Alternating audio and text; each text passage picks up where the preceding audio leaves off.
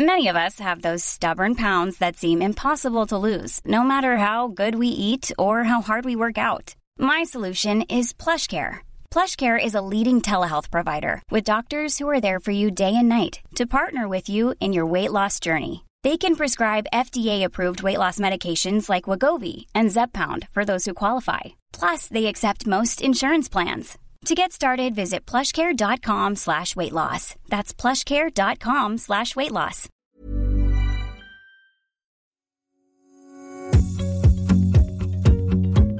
Bonjour à tous et bienvenue dans Booster, la troisième saison de Sillage, le podcast des EcoStart. Je suis Amélie Petit-Demange et à mes côtés Florent Verret. On est tous les deux journalistes aux EcoStart et on est ravis de vous présenter ce nouvel épisode. Je vous rappelle le concept de cette saison, même si vous êtes de plus en plus nombreux à le connaître, on organise une rencontre entre une étudiante ou une jeune diplômée et une femme qui mène une belle carrière, que ce soit dans l'entreprise, la politique ou le sport. La jeune femme lui pose toutes les questions qui lui passent par la tête sur sa propre carrière, sur la place de la femme dans l'entreprise ou dans la société, en gros, comment on fait pour réussir quand on est une femme. Si ce thème du mentorat féminin vous intéresse, vous pourrez retrouver un nouvel épisode toutes les deux semaines. Aujourd'hui, dans le fauteuil de la femme inspirante, nous recevons Roxane Varza. Roxane, vous êtes la patronne de Station F, l'un des plus grands campus de start-up au monde, installé à Paris. Vos parents sont iraniens et vous avez grandi aux États-Unis. Vous êtes diplômée de UCLA depuis 2006 et depuis une dizaine d'années, vous vivez en France. Vous avez été tour à tour blogueuse, journaliste pour des sites spécialisés sur les nouvelles technologies, vous avez travaillé chez Microsoft, puis vous avez rencontré Xavier Niel avec qui ça a matché et vous avez décroché la direction de Station F. Tout ce beau parcours alors que vous avez seulement 34 ans, un parcours qui a intéressé notre étudiante Léa. Bonjour Léa. Bonjour. Léa, vous avez 21 ans, vous êtes en troisième année d'école d'ingénieur à l'ESILV, en double diplôme avec une école de management. Vous voulez vous spécialiser dans l'informatique et le big data. Vous avez organisé une conférence TEDx au sein de votre pôle universitaire. Pouvez-vous nous en dire deux mots? Euh, oui, alors euh, j'ai organisé euh, une conférence TEDx au sein de mon pôle avec des étudiants des trois écoles en fait qui sont dans cet établissement, donc une école d'ingénieur, une école de commerce et une école de multimédia. on a organisé cette conférence le 18 février qui s'appelait TEDx Pulve au nom du coup de l'école et elle était sur le thème Limitless et sept speakers sont intervenus pour nous raconter leur histoire autour de ce thème. Merci Léa. Maintenant, Amélie et moi, on te laisse les clés du micro. Tu peux poser toutes les questions que tu veux à Roxane Varza. Bonjour Roxane. Bonjour. Euh, alors déjà, j'ai une première question parce que compte tenu euh, de ton parcours, euh, je voulais savoir ce qui t'avait amené dans les technologies.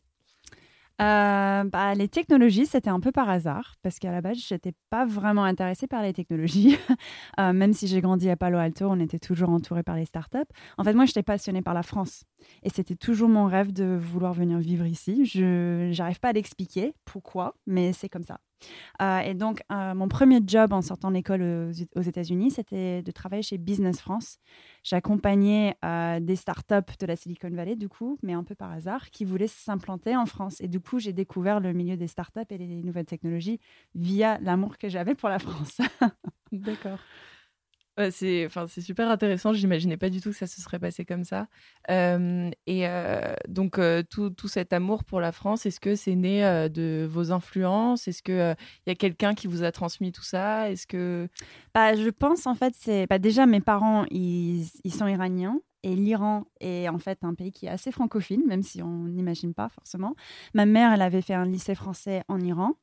Euh, donc, on avait des livres de français dans la maison et je pense aux US, tout le monde veut forcément faire espagnol à l'école et moi, je voulais faire quelque chose de différent. Donc, j'ai vu un peu les inspirations de français autour de moi et j'ai dit, bah, je vais, je vais tenter.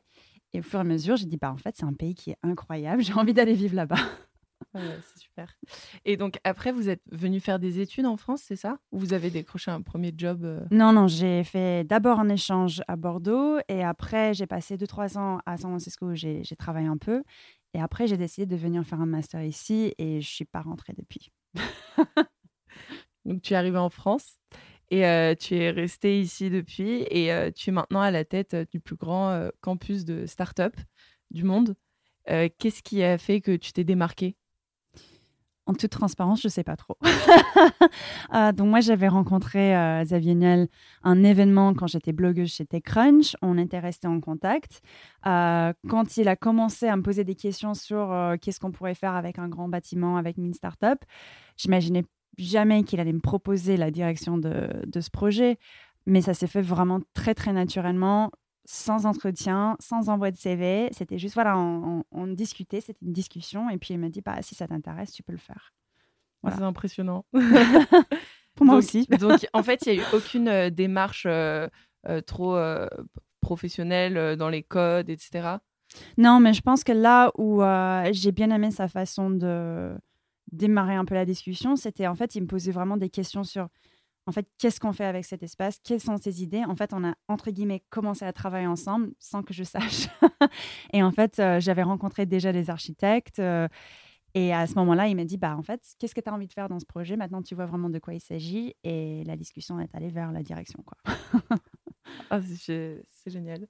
Euh, et alors, donc, maintenant, donc à Station F, quel est, votre, quel est ton rôle?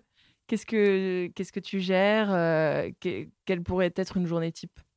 Donc en fait, euh, ça a beaucoup changé avec le projet parce que quand j'ai commencé, j'étais toute seule euh, et il y avait tout à créer. Donc on était vraiment dans la conception, on imaginait plein de choses. Aujourd'hui, le campus est ouvert, on a tous nos clients qui sont sur place avec nous tous les jours. On a une équipe de 30 personnes, donc euh, ça a vraiment, vraiment changé depuis, depuis le début. Euh, je pense que mon temps se divise en trois choses. Euh, un tiers de mon temps, c'est consacré vraiment à l'équipe, au management, le recrutement, ce genre de choses, la préparation du roadmap et vraiment vérifier que tout le monde comprend les ambitions, les projets, les objectifs. Euh, un tiers de mon temps, c'est forcément consacré au problème du bâtiment parce qu'il y en a parfois. Et un tiers de mon temps, c'est plus à l'animation de, la communauté Station F, les différents programmes, les partenaires, les événements, ce genre de choses. Ok. Euh, alors, euh, j'ai en fait j'ai trouvé un, chiffre dans un article des Échos qui disait en 2016 que la proportion des femmes dans la tech est inférieure à 15%. Alors, comment est-ce que tu peux expliquer ça et euh, qu'est-ce que tu mets euh, en œuvre pour que euh, ce chiffre augmente?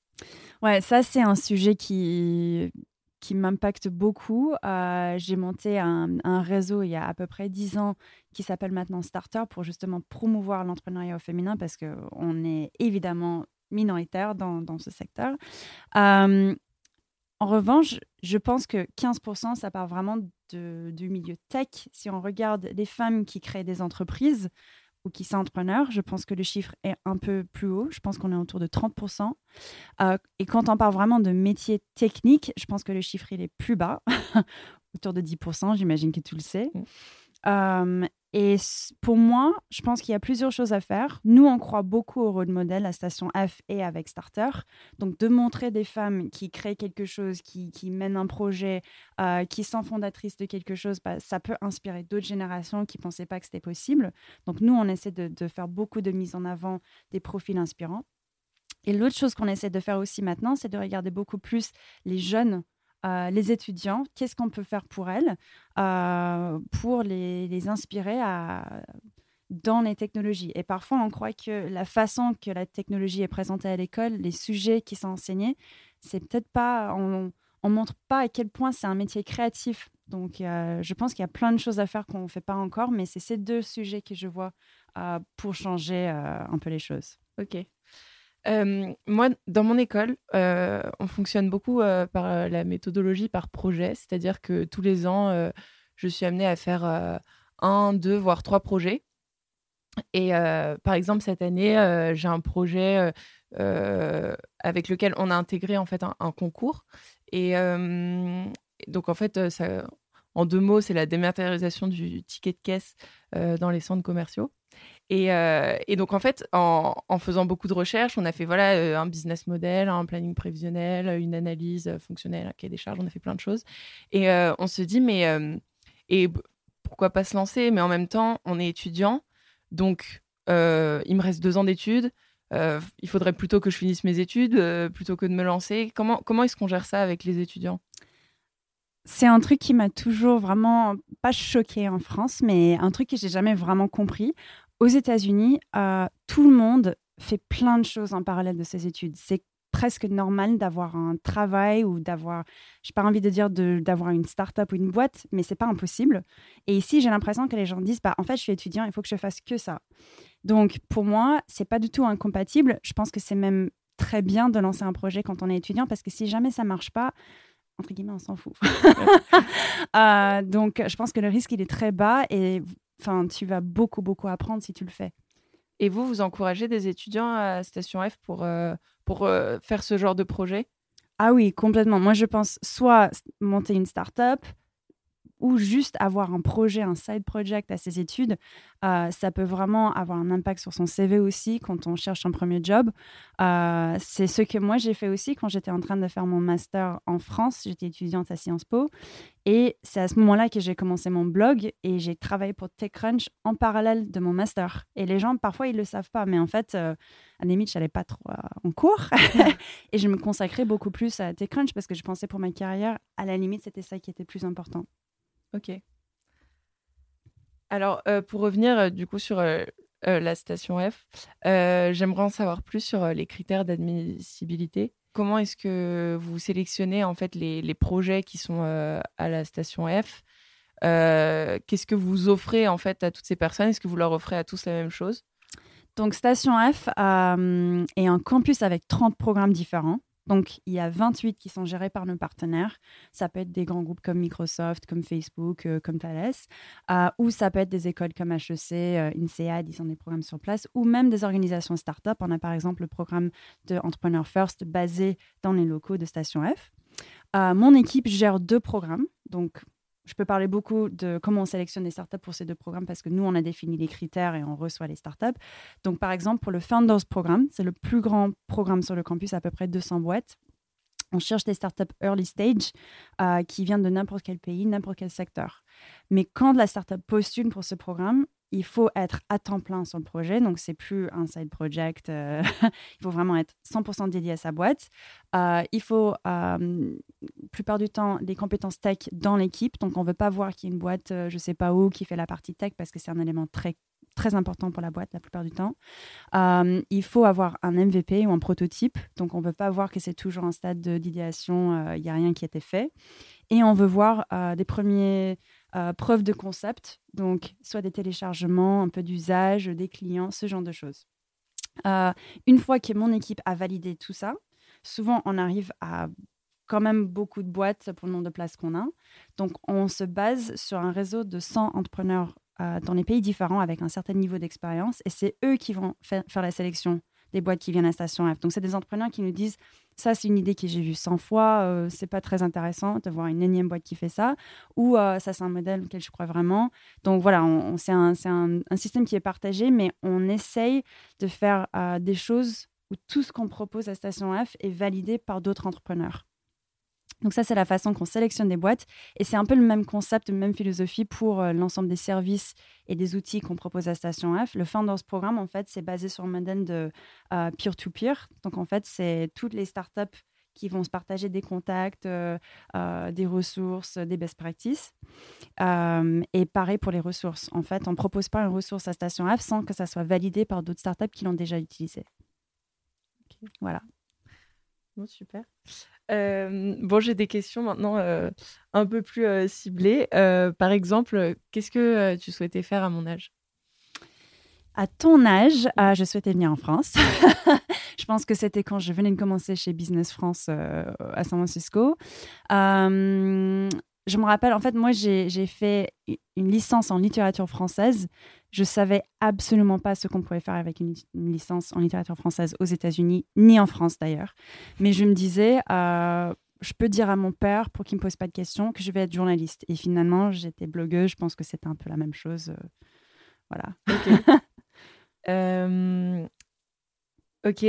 mais du coup, finalement, j'ai l'impression que tu as quand même multiplié les expériences avant d'être à la tête de Station F. C'est-à-dire que euh, par, euh, par euh, les études et tous les projets que tu as menés autour, finalement, c'est peut-être ça justement qui, qui a tapé dans l'œil de Xavier Niel et il s'est dit ah, cette fille, elle a de l'expérience et elle, est, elle a vraiment quelque chose. quoi. Euh, bah, je peux pas parler à la place de Xavier. je sais pas ce qui se passe dans sa tête. mais non, je, pense franchement, c'était. Je suis passionnée par les startups. Euh, J'adore être entourée d'entrepreneurs. Je trouve que c'est des gens euh, vraiment créatifs, euh, passionnés, optimistes. Enfin, il y a un optimisme dans ce milieu que je trouve juste incroyable. et peut-être c'était aussi. Enfin, quand on est étranger aussi dans un pays, on se bat pour tout. Euh, et peut-être c'est aussi un peu ça, c'est un mindset un peu d'entrepreneur, de hacker. Euh. et je sais pas, c'est peut-être un peu l'ensemble de ces éléments-là. Finalement, en fait, euh, tu te projetais pas beaucoup à mon âge. Tu te, disais, voilà, j'ai ça, euh, j'aime faire ça, donc euh, tu faisais certaines choses sans vraiment euh, te dire, voilà, j'ai envie d'arriver là et il faut que je fasse tout ça pour y arriver. Non, à 21 ans, j'avais aucune idée de ce que je voulais faire, en toute honnêteté. je pense que quand j'ai commencé à travailler chez Business France, je me disais, je vais aller en France, je veux faire un truc dans le le business développement ou le développement euh, économique, mais je ne savais pas trop ce que ça voulait dire. Euh, et en fait, ce que je fais aujourd'hui, j'imaginais même pas à l'époque. Donc, euh, non, tout, s'est fait naturellement. Est-ce que tu as, tu as rencontré des obstacles sur le chemin de tes études? Beaucoup. Quand je suis arrivée en France pour faire le master à Sciences Po, je comprenais pas la moitié de ce qui se passait en cours. euh, mon niveau de français, euh, je me rappelle le premier jour en cours de finance, il a montré un, graphique et euh, j'ai rien compris. Il a expliqué plein de choses, des courbes et des choses comme ça, et j'ai pas compris la moitié des mots qu'il a utilisés.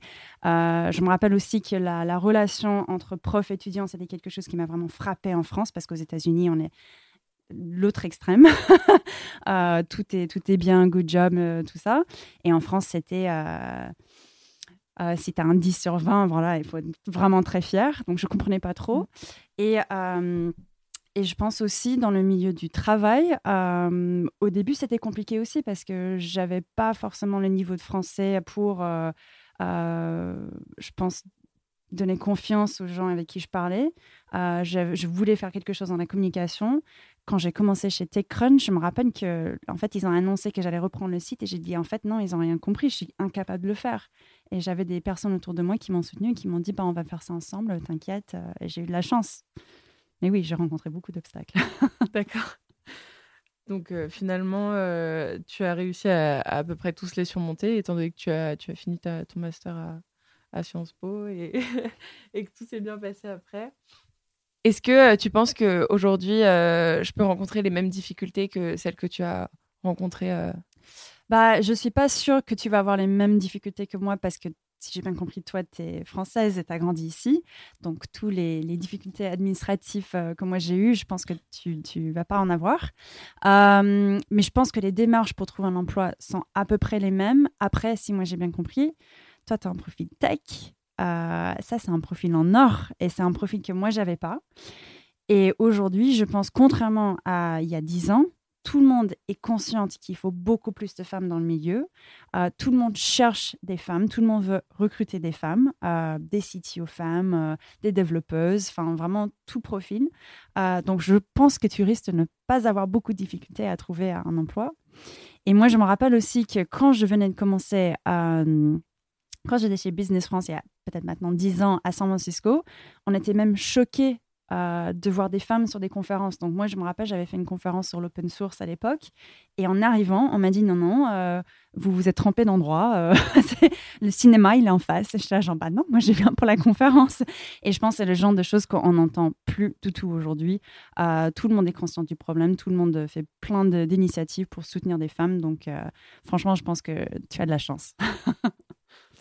Euh, justement là-dessus, euh, tu as fait euh, pas mal de stages, décroché des jobs qui étaient aussi plutôt, plutôt bons. est-ce que tu t'es appuyé sur ton réseau pour, pour trouver tout ça? Comment est-ce que tu t'es débrouillé pour décrocher de bons stages, trouver ton premier job? C'est que c'est que le réseau. c'est que le réseau. Je pense que quand je venais de commencer je savais pas du tout comment ça marchait à l'époque. Euh, mes parents, ils sont étrangers euh, aux États-Unis, donc voilà, eux aussi, ils avaient des pratiques qui étaient peut-être euh, datées ou ça se faisait que dans les cercles entre Iraniens. donc moi, en fait, j'avais vraiment pas beaucoup de monde pour me guider. Et comme je voulais aussi faire quelque chose en lien avec la France, bah, mes parents, ils étaient là, mais nous, on comprend rien, on sait pas quoi te dire. Donc moi, je me rappelle que j'ai envoyé peut-être pour mon tout, tout premier job, euh, qui était pour le consulat belge à Los Angeles, j'ai envoyé peut-être euh, un millier de mails pour avoir le job. J'ai contacté mais toute organisation que je voyais en français, euh, qui avait un lien avec la France, qui parlait français. Du coup, je suis arrivée chez les Belges. Mais voilà, donc c'était vraiment, je ne savais pas comment ça marchait. Et pour les jobs par la suite, j'ai compris qu'en fait, il faut vraiment cibler, il faut contacter quelqu'un, il faut demander autour de soi. On ne peut pas juste envoyer des milliers et milliers de mails parce que le taux de conversion est très, très bas. Moi, par exemple, euh, j'ai trois stages à effectuer euh, sur mes cinq ans d'études.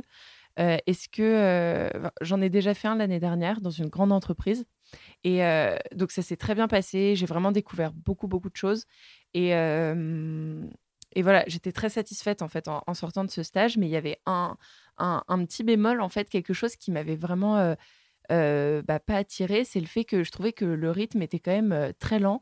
J'étais dans une euh, boîte qui était à la pointe de l'innovation dans son domaine, mais je ressentais quand même qu'il y avait vraiment une, grande lenteur dans les démarches. Et, quand je discutais avec mes collègues qui avaient fait des stages dans des startups, ils me disaient Ah non, pas du tout, moi c'était méthode agile, on faisait des stand-up tous les matins, etc. Alors j'étais là, bon, donc il me reste deux stages. Est-ce que tu pourrais me donner des conseils pour savoir quoi cibler pour justement orienter en fait le domaine dans lequel je pourrais apprécier travailler? Bah, c'est marrant que tu dis ça parce que je pense même si je ne connais pas la boîte pour laquelle tu as travaillé, mais j'ai l'impression que c'était peut-être une boîte un peu plus grande. Oui, très grande. c'était un grand groupe? Un grand groupe et c'est une boîte ancienne. D'accord. Bah, même si peut-être l'expérience était moins marrante que ce que tes amis ont décrit pour les startups, je pense que ça, c'est une expérience vraiment super importante et nécessaire. Euh, il y a beaucoup de gens qui se lancent dans les startups sans avoir beaucoup d'expérience et ils savent pas trop, en fait, euh, euh, quelles sont les pratiques, euh, comment les autres types d'entreprises travaillent. En fait, ils voient que la culture startup. Et je pense que c'est vraiment super de pouvoir comparer. Moi, j'avais passé trois ans chez Microsoft et je me rappelle, en arrivant chez Microsoft, j'étais entre guillemets choquée par la culture parce que pareil, euh, il y avait plein de process, plein de réunions, tout était très organisé. On pouvait rien faire en mode freestyle, envoyer un mail à qui en veut. Et en fait, je comprenais mais vraiment pas, ça me frustrait énormément. Mais en sortant de chez Microsoft, j'ai dit, bah en fait, tu te professionnalises en fait. tu, tu apprends une culture qui est quand même importante. Et quand toi, tu crées une boîte, tu peux structurer beaucoup mieux. Tu peux tu as déjà une base de, de process, de choses qui existent que tu peux aussi appliquer ou non à ta boîte. Donc, je pense que quand même, c'est une expérience très importante. Après, je pense aussi, si tu as envie de vivre un peu l'expérience startup, c'est le moment de le faire. Euh, donc, tu, tu, as deux différents types de startup. Tu as la startup qui vient juste de commencer, un peu ce que je racontais avec Station App, tu as la phase pré-lancement, après-lancement. Mhm. Euh, donc, tu as la, petite boîte avec quelques personnes où vraiment tu as tout à créer. Je pense que ça, c'est une super expérience à voir. Et tu as aussi la boîte un peu plus structurée de startup qui est déjà financée, commence à décoller, où les procédures commencent à se mettre en place. Et je pense que ça, c'est aussi super intéressant à avoir comme expérience. En fait, j'ai, je ressens en tout cas que j'ai besoin de, dynamisme, de quelque chose euh, où euh, voilà, on, fait des projets, euh, on discute, on n'agit pas chacun dans notre coin en attendant voilà que chaque étape soit validée. Et, et je me dis, mais il y a aussi les PME qui doivent être dans ce cas-là. Je sais pas du tout. Et je me dis aussi, et pourquoi pas le consulting? Parce que c'est quelque chose aussi qui a la réputation d'être plus dynamique. Donc euh, voilà, je, où, faire mes stages, euh, comment un peu orienter ma carrière pour euh, rester dans quelque chose de dynamique sans pour autant rater des étapes? C'est une très bonne question. Je pense que le consulting, c'est quelque chose que tu peux toujours faire à n'importe quel moment dans ta vie si tu as envie. vu ton profil, moi je trouve ça dommage.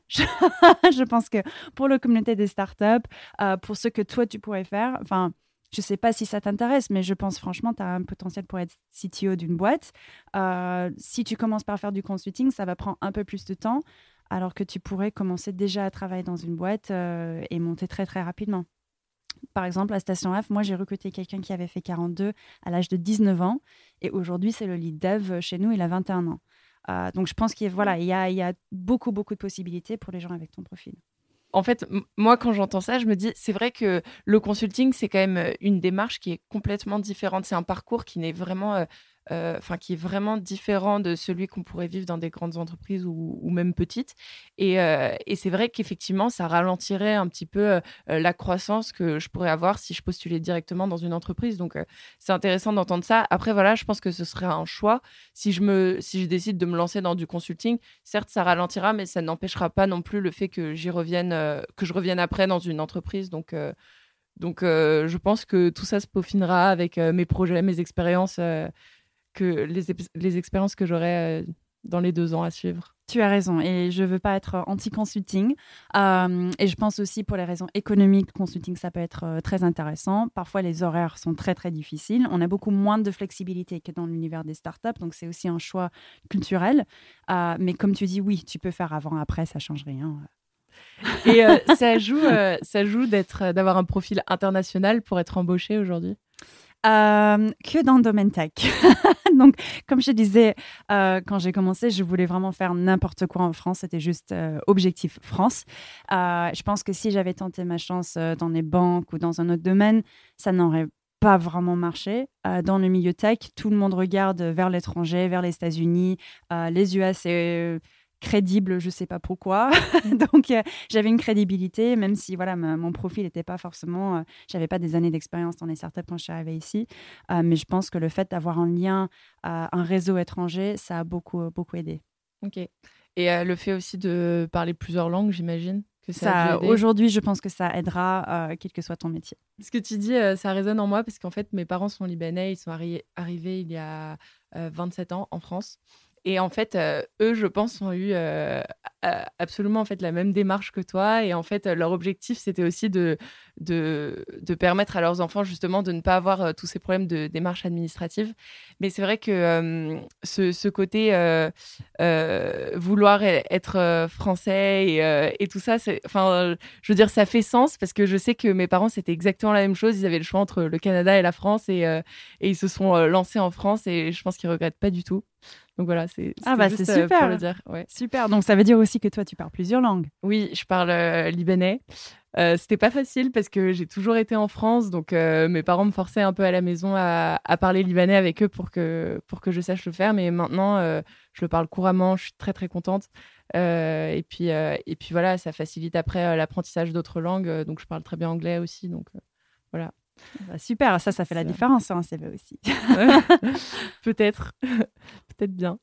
Alors, au sujet de la négociation salariale, c'est vrai que ça me paraît encore euh, très lointain parce que j'ai l'impression d'être un peu voilà sur le, tremplin de ma carrière et euh, tout ce qui est euh, toutes les expériences qui pourraient être enrichissantes, en fait, je les prendrais, peu importe. l'aspect financier, mais c'est sûr qu'au moment où je vais commencer à travailler, je pense que ce sera super important là, durant les stages, bon, on prend un peu ce qu'on a, on essaie euh, voilà, de faire comme ça. Après, euh, je te donne quelques tips. Ouais, Donc, je pense en fait, quand moi j'ai commencé, j'étais pas du tout renseignée sur les salaires. je pense que c'est bien de garder un esprit ouvert parce que franchement, si tu as une bonne opportunité de travailler pour, je sais pas, une, une start-up que, où tu trouves l'idée géniale, mais ils n'ont pas encore levé de l'argent, ils n'ont pas les moyens, tu peux négocier un deal qui peut-être au début moins favorable pour toi, mais dans le temps peut devenir. Euh, mais je pense que ça vaut le coup d'être un peu renseigné sur des salaires, qu'est-ce qui se pratique, euh, euh, qu'est-ce qui se fait autour de toi. Il y a beaucoup de sites aujourd'hui où tu peux trouver des salaires pour tel type de job, dans tel type d'entreprise. Donc, fais des comparaisons. Après, il faut toujours avoir plusieurs discussions en parallèle. Même si tu as un job qui t'intéresse pas, c'est bien de l'avoir dans la poche. Comme ça, tu peux toujours négocier. Tu peux dire, bah, en fait, j'ai tel job qui me propose aussi quelque chose. Et ça permet d'avoir une discussion où toi, tu es un peu plus euh, sereine et tu sais que voilà, même si ça se fait pas, j'ai toujours un job euh, que je pourrais avoir. Donc, je te propose je te conseille plutôt de faire plusieurs discussions, d'essayer d'obtenir plusieurs offres et te donner le temps de réfléchir. Euh, aussi, parfois, on, va te mettre dans les packages, c'est formaté, c'est comme ça, on est une grande entreprise, voilà, il y a, tel choix. sinon, tu ne peux pas rentrer dans la boîte. Tu peux toujours, toujours, toujours négocier plus. Et ce qu'il faut garder en tête, tu peux toujours, c'est plus facile de négocier ton salaire avant d'arriver dans la boîte que de négocier ton salaire une fois dans la boîte. Après, il y a des systèmes, des procédures pour les augmentations beaucoup, beaucoup, beaucoup plus difficiles pour négocier une augmentation que de négocier ton salaire de départ. Donc, euh, commence par un salaire qui est bien et où tu es confortable. Ok. et euh, quand on est en start-up, le salaire, c'est la même chose ou euh? Ça dépend des start-up. Si c'est pas une start-up financée, parfois c'est plus difficile. Tu peux potentiellement négocier plus d'equity. Euh, mais sinon, euh, des startups qui sont plus financées aujourd'hui, je pense qu'ils commencent à avoir des salaires qui sont très compétitifs. Ouais.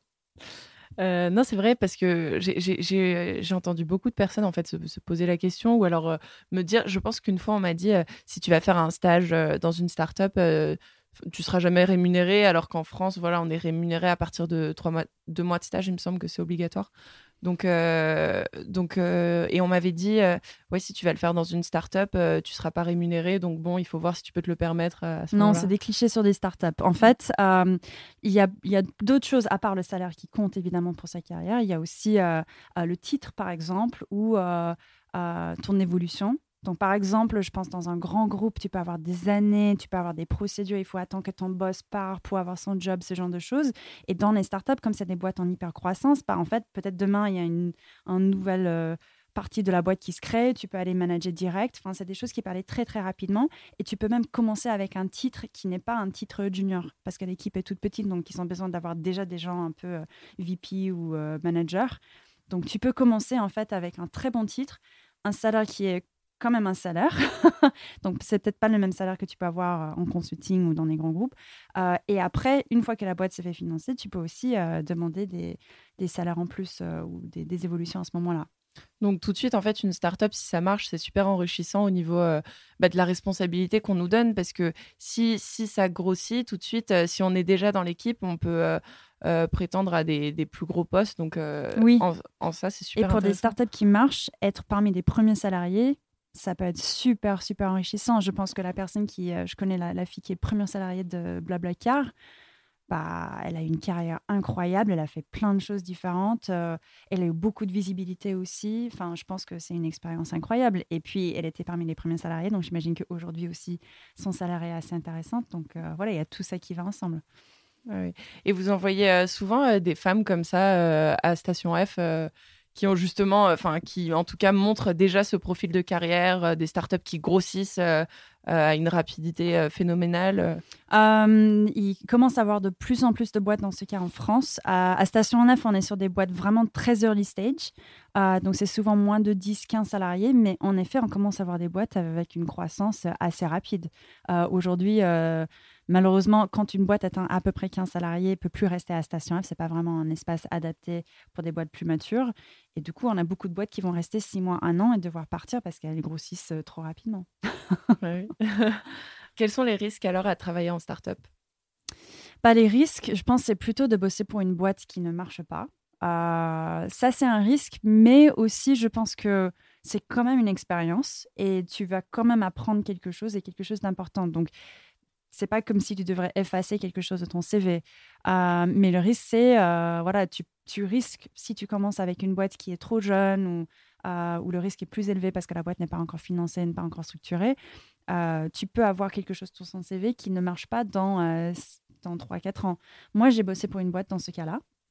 Euh, j'ai bossé pour une boîte à Londres pendant neuf mois, qui était un concurrent de Jolibox ou Birchbox aujourd'hui en France, qui s'appelait Carmine.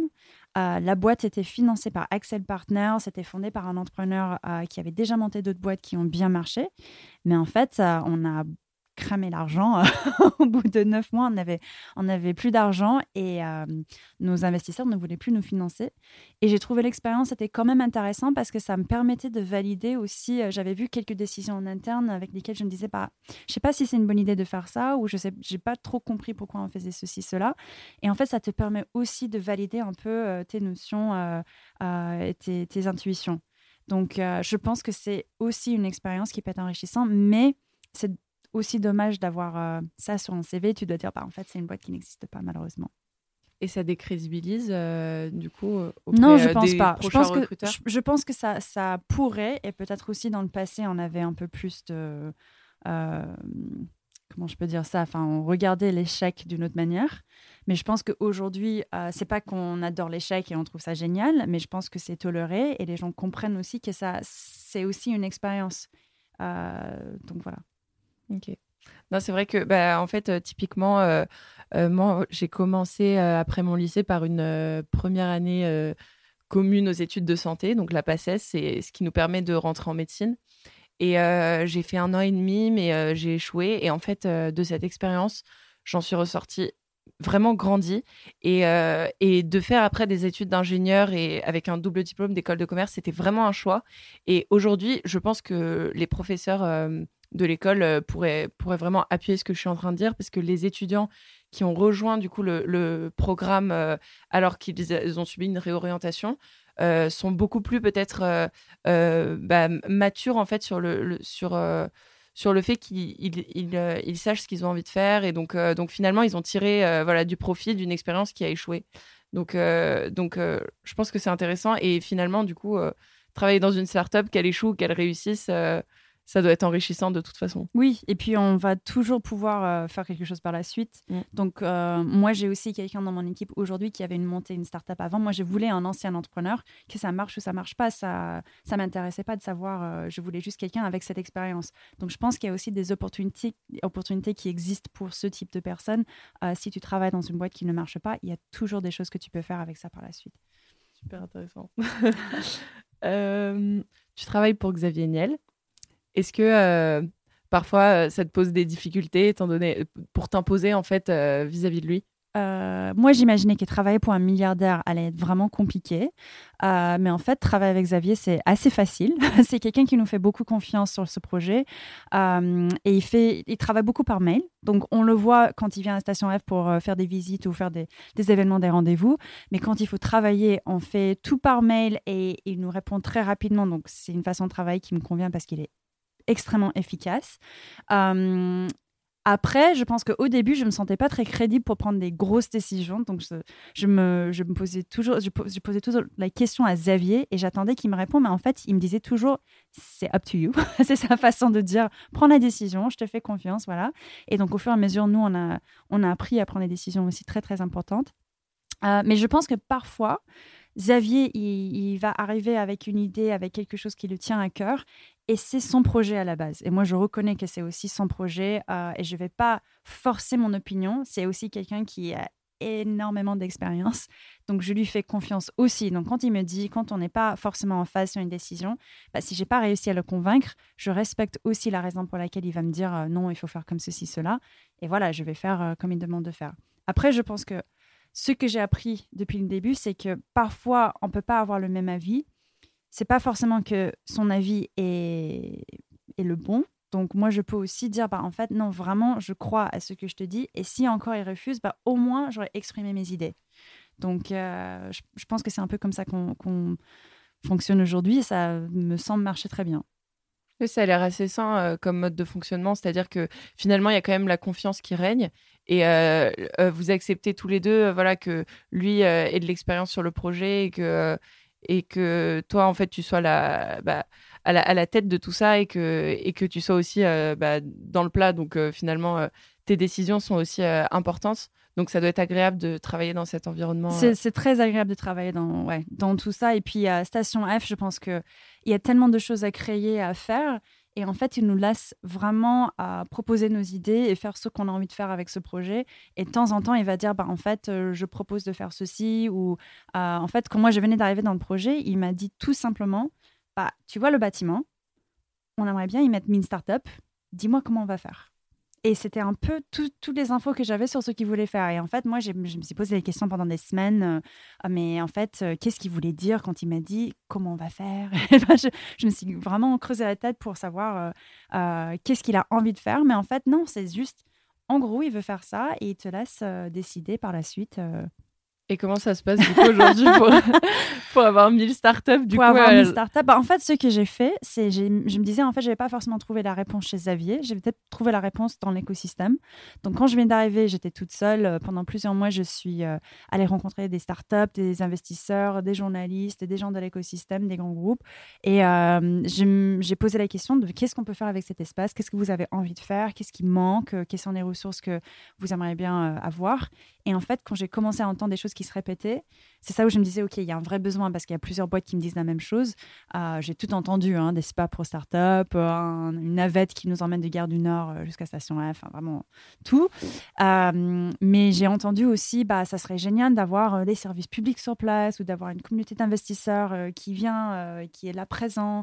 Et donc, quand on a entendu ce genre de choses plusieurs fois, on a dit, pas OK, il y a peut-être quelque chose à faire. Donc finalement, en fait, la station F s'est construite euh, par la récolte de, de, tous les, de toutes les demandes en fait qu'il y avait autour et c'était pas simplement une idée. euh, Non, non, exactement. Ok. Bah, quand tu as un projet qui est si grand euh, et qui va vraiment être un peu le fédérateur de plein d'acteurs différents, je pense qu'on est obligé d'aller demander les avis des différents acteurs de l'écosystème. Ouais. C'est intéressant. Je, pen- je pensais pas. euh, je pensais que justement, il y avait, en fait, il y avait toute une idée qui, euh, qui était derrière tout ça, parce que il, me semble qu'il y a beaucoup d'espaces partagés, c'est ça? Ouais. Et, euh, et il faut euh, en réserver un, et en fait, euh, toutes les boîtes peuvent, euh, peuvent réserver le même. Juste, voilà, il faut, il faut Exact. s'arranger. Voilà. Et je, et je pensais que tout ça, en fait, c'était né un peu d'une d'une euh, voilà d'une idée euh, comme ça mais finalement il devait y avoir beaucoup de demandes en fait pour euh, pour ce Bah, pour le fait d'avoir des espaces mutualisés et partagés, ça s'était un peu défini par le bâtiment. Parce que le bâtiment, on savait déjà qu'on allait avoir des grands open space, qu'on allait héberger 1000 boîtes. Euh, 1000 boîtes, si tu as, je sais pas, je crois qu'on a 58 salles de réunion ou quelque chose comme ça, bah, il faut partager des différents espaces. Donc, euh, il fallait mettre en place tous ces systèmes. Ça, c'était une évidence. Après, tous les services et le mode de fonctionnement avec les différents programmes, tout ça, on avait besoin de définir. Et après, il fallait aussi trouver un modèle qui était un peu, euh, euh, qui permettait de nous être à l'équilibre sur le, sur le business plan. Donc, voilà, il y avait tout ça à prendre en compte. Et donc, euh, on parlait avec des différents acteurs et on a trouvé notre modèle. Ok. Ah mais c'est, enfin c'est, c'est drôle en fait parce que j'ai l'impression que ça re- ressemble beaucoup au type de problématique euh, bah, des ingénieurs, c'est-à-dire on nous donne voilà un espace, euh, qu'est-ce qu'on en fait? Et puis euh, et puis euh, tes études en fait, euh, bah, avec ces études-là, je me suis dit mais comment comment est-ce qu'on peut faire pour en arriver là? Enfin, c'est, super intéressant comme quoi en fait euh, tu as eu des opportunités, tu les as saisies, mais elles n'étaient pas forcément euh, très liées à, à ce que tu as faire avant. Heureusement, sinon je serais peut-être prof. ouais, non, mais- français est pas très bien. En fait, je trouve que ton discours, il est, il est rassurant parce que euh, moi, aujourd'hui, euh, je suis dans une école d'ingénieur. Je fais un double diplôme avec une école de commerce parce que je n'ai pas spécialement envie de rester dans la technique pure. Mm. Et, euh, mais je n'ai aucune idée de là où je vais finir, de ce que je vais faire de ma vie. Je- J'en ai vraiment aucune idée. Donc, mon seul objectif en ce moment, c'est de multiplier les expériences. Donc, euh, voilà, avec, euh, quand je me suis lancée euh, dans ce TEDx, ça, m'a pris deux ans parce qu'il y avait, y avait plein de choses à faire, mais finalement, c'était une super expérience. J'ai eu aussi l'occasion de faire des missions humanitaires. J'essaie de faire plein de choses. J'essaie de trouver un job à côté. L'année prochaine, je, pars en Australie pendant six mois. Donc voilà, j'essaie de, de faire plein de choses, mais encore une fois, je ne sais pas du tout où ça va me mener. Et quand on voit ton parcours, on se dit, euh, bah voilà, il faut faire confiance aussi un peu euh, en la vie, euh, saisir les opportunités, et puis il y a de belles choses qui nous arriveront. Donc, euh, donc Ah, voilà. c'est- super. Tout ce que tu as dit là, je ne m'inquiète pas du tout pour toi. Et je pense que ce qu'il faut faire à ce stade, c'est vraiment ouvrir toutes les portes possibles et petit à petit, tu vas trouver là où tu as envie d'aller. Bah, j'espère, j'espère. Ok, bon. euh, si toi, tu as fini tes questions, j'ai accumulé plein de questions depuis tout à l'heure que j'aimerais bien te poser aussi. Euh, donc, en fait, moi, j'ai pas fait des études en France euh, à part le master. Et nous, on, se disait tout à l'heure que, par exemple, pour les femmes qui veulent étudier la tech, les sujets ne sont pas forcément présentés d'une façon qui donne envie. Ou... Comment, comment toi, tu as décidé d'apprendre de, faire tes études en informatique déjà. Qu'est-ce qui t'a inspiré? Et est-ce que tu es d'accord avec le fait que peut-être les sujets peuvent être retravaillés pour donner plus envie? Alors, c'est vrai qu'il y a un côté, euh, à, première vue, on pourrait se dire euh, l'informatique, euh, c'est vraiment pas quelque chose de très attirant. Alors, on se dit. Et pourquoi Pourquoi on pourrait dire ça bah, parce qu'on a l'image, euh, enfin, en tout cas, je, pense que chez certains, ça doit être le cas. Moi, aujourd'hui, euh, plus tellement, mais on a un peu l'image euh, voilà, de la personne derrière son ordinateur qui ne fait que ça, qui apprend à coder des choses qui n'ont vraiment aucun sens quand on ne connaît rien au code. Et on se dit, bon, c'est un peu barbare, ça donne pas très envie. une école d'ingénieur, en tout cas, celle dans laquelle je suis, c'est c'est un endroit où on va pouvoir découvrir plein de choses. Moi, quand je suis arrivée, euh, je me suis dit, bon, euh, il y a des choses que j'aimerais faire. Euh, comment est-ce que je vais faire bah, voilà, pour, pour, pour m'y retrouver? Et en fait, l'école m'a offert plein de possibilités en me disant si tu as des projets, on va t'accompagner pour les faire, on va même t'en proposer. Il y a des professeurs qui sont disponibles et même quand on est quand on est enfin, et, puis après, dans mon école, il y a, d'autres spécificités qui sont intéressantes. Par exemple, on a des cours de, soft skills.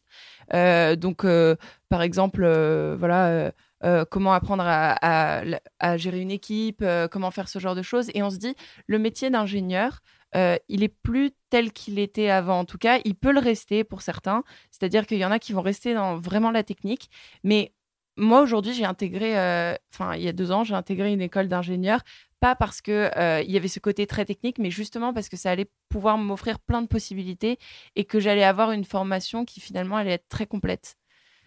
Que j'allais faire des projets. J'adore faire des projets. Je, enfin, je fais ça depuis que je suis petite. Euh, ma mère me dit toujours, euh, t'as tout le temps des projets, Léa. Oui. Et, et, hum, voilà, quand on arrive dans une école où on fait plein de projets, où on nous apprend à, à interagir avec les autres, où en même temps on a des cours sur la technique parce que parce qu'on aime ça parce que j'étais pas du tout euh, réticente à l'idée de refaire des maths et de la physique, parce que finalement, je me débrouillais assez bien en sciences. Euh, et on se dit, voilà, euh, on va apprendre plein de choses. Je, sais, je savais pas du tout, et je sais toujours pas où ça va mener, mais je me disais, voilà, cette formation, elle peut être très complète. Et puis, ouais, voilà. Mais c'est marrant parce que tu m'as dit que toi aussi, tu avais un peu les clichés en tête. Ouais. Et après, tu as quand même fait le choix de le faire. Qu'est-ce qui t'a emmené à le faire. Enfin, j'ai du mal à voir. Euh, Alors, en plus, en plus, enfin, mon, mon, père est ingénieur, mon frère euh, fait une école d'ingénieur. Euh, et toute ma vie, je me disais, mais alors jamais je vais faire un. mais vraiment, je me disais, mais c'est pas possible. Bah, du coup, jamais je finirai là-dedans. je vais faire médecine, ce sera très bien. Et en fait, en me penchant, mais vraiment en regardant ce qu'on proposait dans une école d'ingénieur, je me suis dit, ah mais en fait, pourquoi pas? En fait, pourquoi pas? Peut-être hmm. qu'on en a, peut-être que, peut-être que c'est trop connoté, peut-être qu'on la présente pas assez bien. Qu'est-ce qui t'a attiré? C'était quoi précisément? T'as as vu un sujet qui t'a plu ou? Bah, moi, en fait, c'était surtout le double diplôme qui m'attirait, en tout cas. C'était le fait de me dire, OK, je vais avoir cette formation technique, je vais la garder. Moi, en fait, mon idée, en arrivant euh, dans cette école, c'était de me dire, OK, moi, j'ai envie euh, de travailler euh, donc dans des équipes, j'ai envie de mener des projets, j'aimerais bien être dans, dans le management un petit peu. Sauf que, euh, en ayant beaucoup discuté voilà, avec euh, des amis de mes parents, euh, on m'avait beaucoup dit que le problème des managers, c'était parfois qu'ils ne comprenaient pas assez le, sujet en fait de, bah, des projets qu'ils avaient à mener et, et que quand ceci était technique, voilà, c'était très compliqué. Donc je me suis dit, bon, moi j'ai envie d'apprendre d'apprendre des choses pendant mes études. J'ai envie voilà, de continuer à faire des maths, de, de m'ouvrir euh, voilà, au big data. Je veux dire, euh, les, les, sujets euh, qu'on a, qu'on a en école d'ingénieur, c'est des sujets qui sont vraiment d'actualité. Et, et j'avais envie de m'ouvrir à tout ça, mais en même temps, j'avais envie d'avoir cette formation pour me dire, voilà, peut-être que je serai chef de projet plus tard. Et, et c'était vraiment ça, en fait, qui, qui m'attirait. Je me disais, voilà, j'ai envie d'avoir une formation très complète. Du coup, je vais faire les deux et puis on verra là où ça me mènera. Mais en fait, l'idée de faire une école d'ingénieur, c'était vraiment pour me dire euh, euh, bah, j'ai envie d'apprendre des choses. J'ai envie de continuer d'apprendre des choses. J'ai envie. Euh, voilà, c'était pas pour me dire j'ai envie de devenir la reine des maths. c'était pas non plus forcément pour faire de la recherche, alors qu'il y en a beaucoup qui veulent faire de la recherche. Mais la voie d'ingénieur, elle offre beaucoup de possibilités. Donc, donc je pense qu'il faut vraiment la voir comme ça. Super, et tu as parlé un peu des big data. Ouais. Je me suis demandé aussi, mais qu'est-ce qu'on apprend dans un cours de big data? Bonne question. je ne l'ai pas encore fait. En fait, euh, on, y va par, euh, par, euh, par étapes. C'est-à-dire que moi, aujourd'hui, par exemple, les cours que j'ai, c'est des cours de base de données. Hmm. Donc, je vais apprendre comment gérer une base de données. Après, les big data, en fait, c'est la... c'est justement toutes ces données qui sont, voilà, qui aujourd'hui, on a, on a énormément de données, mais ce qu'on ne fait pas, c'est les traiter. Et en fait, en les traitant, ça pourrait ça pourrait apporter beaucoup de choses en fait à, à, plein de domaines différents mais voilà ça pourrait aider euh, en marketing ça pourrait aider euh, euh, je sais pas enfin le gouvernement ça pourrait aider la sécurité enfin plein plein plein de choses et, et donc dans un cours de big data je ne sais pas encore ce qu'on fait mais ce qui m'attire en tout cas dans ce domaine c'est que c'est de me dire voilà il y a une problématique il y a certaines choses à faire il y a des outils à connaître pour pouvoir, euh, pour pouvoir euh, voilà, comprendre ce qui se passe dans ce milieu. Donc, je me dis, euh, voilà, allez, je vais me lancer là-dedans. À côté, il y avait une majeure finance qui ne m'intéressait pas du tout parce que, enfin, voilà, je j'ai aucun. ouais, je, je sais pas, ça m'attire pas, la finance. la, la majeure mécanique qui m'attire pas non plus beaucoup. Et sinon, il y avait les nouvelles énergies avec. J'hésitais un petit peu avec cette, cette majeure. Et euh, sinon, il y a aussi une majeure entreprendre. Mais, euh, mais là, il faut avoir un, un projet et euh, il faut vraiment croire en ce projet. C'est bien cette école. je vais reprendre les études aussi, moi. non, mais je trouve ça génial. Et juste pour partager, je pense que franchement, tu as fait des super choix d'études. on, avait, on a reçu il y a une semaine à Station F, c'est le boss du centre d'entrepreneuriat de MIT qui nous disait que le sujet pour le futur. En ce moment, tout le monde parle des data. Tout, tout, tout le monde. Et toutes les boîtes sont en train de se rendre compte de la puissance des data. Donc, j'ai hâte pour ton cours de big data, pour toi. Euh, et je pense aussi, peut-être, tu te rends même pas compte de quelles opportunités tu pourrais avoir dans le futur avec le profil que tu as et les études que tu es en train de faire. Donc, euh, je ne sais pas si tu as déjà rêvé d'être CTO euh, d'une boîte, mais franchement, je pense que ça peut être vraiment une piste à creuser pour toi parce que c'est tu serais mais génial et je pense que tout le monde rêve d'avoir une cité aux femmes euh, qui comprend les sujets dont tu parles donc euh, voilà et ça peut inspirer aussi plein d'autres femmes par la suite deuxième question troisième question que j'avais c'était sur euh, TEDx parce que j'en ai jamais fait Enfin, en tant que speaker. c'est un format qui m'impressionne énormément. Je pense que c'est très difficile. il faut vraiment avoir un. Je pense qu'il faut vraiment trouver le bon sujet. Et il faut pas juste parler de son day job et tout ce qu'on fait tous les jours. Il faut vraiment creuser pour un truc intime. Euh, et j'ai pas encore trouvé un sujet comme ça. Mais j'aimerais bien savoir, euh, parce que tu as peut-être dû passer plein de speakers. Oui. Quels sont les sujets qui t'ont impacté ou qui t'ont touché le plus? Alors, euh, s'il y avait une seule chose à laquelle je pensais à chaque fois que je rencontrais un potentiel speaker, c'était est-ce que le speaker incarne son sujet? Parce que c'est vraiment ce qu'on a envie de voir dans un TEDx. On a envie de voir quelqu'un qui, euh, qui, va en fait représenter tout son sujet et qui va pouvoir euh, euh, nous, nous, nous emmener en fait dans son univers. Je pense qu'il faut déjà avoir envie de, de se battre pour quelque chose ou avoir envie voilà de diffuser une idée c'est vraiment c'est en fait c'est la devise de TED TED c'est les idées qui méritent d'être partagées et, euh, et ça, peut être n'importe quoi, mais du moment qu'elle est bien incarnée et qu'elle est bien racontée, ça fait un super TED Talk. Super. Et j'ai une toute dernière question. Aujourd'hui, on commence à parler des nouvelles plateformes euh, qui sont utilisées par les, la nouvelle génération. Donc, c'est plus peut-être les Facebook et compagnie. Je voulais savoir quels sont les outils que toi, tu utilises. Tu as évoqué LinkedIn tout à l'heure, mais mm. est-ce que tu utilises vraiment LinkedIn? Tu utilises encore ton mail ou tu es plutôt sur d'autres applications euh, alors, euh, moi, j'utilise LinkedIn, c'est-à-dire que on nous dit aujourd'hui qu'un profil LinkedIn, c'est important. C'est-à-dire que euh, ça va, on va regarder un profil LinkedIn comme un CV. J'avoue que le mien n'est pas parfait. Je ne m'y suis pas encore beaucoup penchée, mais, euh, mais voilà, je, regarde quand même les news sur LinkedIn. J'essaie d'ajouter voilà, les, différentes personnes que, que je rencontre. vraiment, j'utilise quand même ce, ce, réseau social. Après, donc ça, c'est plutôt pour tout ce qui est réseau. Après, euh, euh, sur, sur les réseaux entre nous, en tout cas, nous, à l'école, on nous a, on nous a déjà euh, poussé à utiliser Teams, qui est en fait un outil de Microsoft qui nous permet de créer en fait des, des groupes, donc des équipes et de partager des fichiers avec eux ou d'avoir une conversation, etc. Donc, en tout cas, moi, je suis dans une école d'ingénieurs qui est orientée numérique, donc j'en utilise des outils, j'en ai utilisé plein, j'essaie même de m'adapter aux outils d'autres équipes. mais vraiment, pour communiquer dans le monde professionnel, je dirais LinkedIn je vois, je vois pas vraiment autre chose. Après, nous, euh, on utilise Messenger aussi toujours pour communiquer. Donc, euh, Marrant, il y a quand même une puissance Microsoft euh, qui persiste. Non, c'est intéressant. Je pose la question parce que je pense aussi c'est un sujet où je me demande si c'est bien abordé pour la génération qui grandit avec les outils, qui grandit avec une visibilité sur les réseaux que nous, on n'avait pas. C'est super important de, de bien soigner ses profils en ligne que ça soit LinkedIn ou que ça soit Facebook, parce que tout est visible et les recruteurs peuvent tout voir.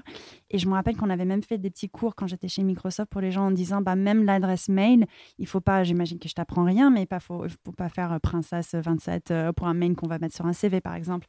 Donc je pense que voilà, c'est des choses, je me demandais si c'était des sujets qu'on enseignait et qui étaient un peu... Euh, Alors, bah, je, pense, je pense en tout cas que c'est plus enseigné. Mmh. Euh, j'ai, enfin, j'ai déjà eu, euh, j'ai peut-être déjà eu ce genre de discussion, euh, mais très brièvement. Mais c'est peut-être quelque chose qui nous vient assez naturellement. Mmh. C'est-à-dire que on arrive dans une école, déjà, on nous, on nous, donne une adresse mail. Donc, moi, j'ai une adresse mail de l'école qui est très pro, mon prénom, mon nom, at l'école.fr.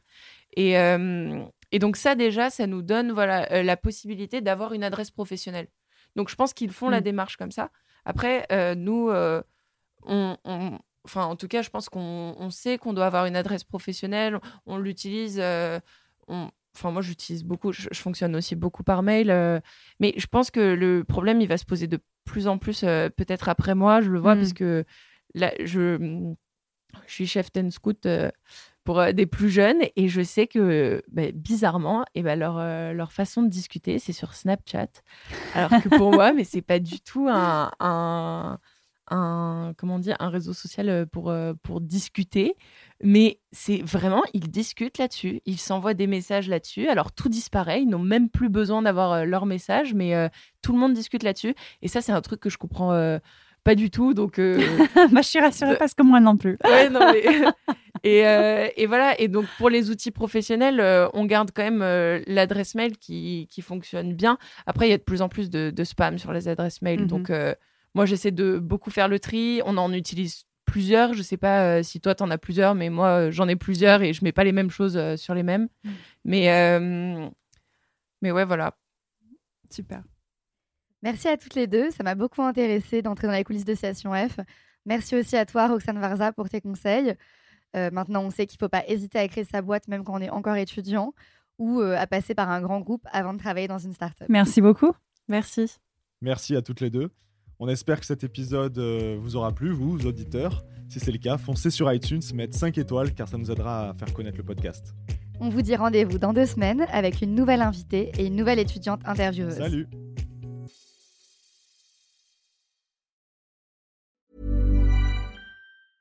Hey, it's Danny Pellegrino from Everything Iconic.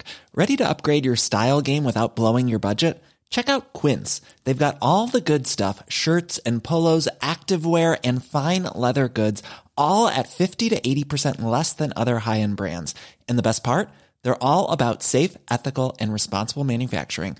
Get that luxury vibe without the luxury price tag. Hit up quince.com slash upgrade for free shipping and 365 day returns on your next order. That's quince.com slash upgrade.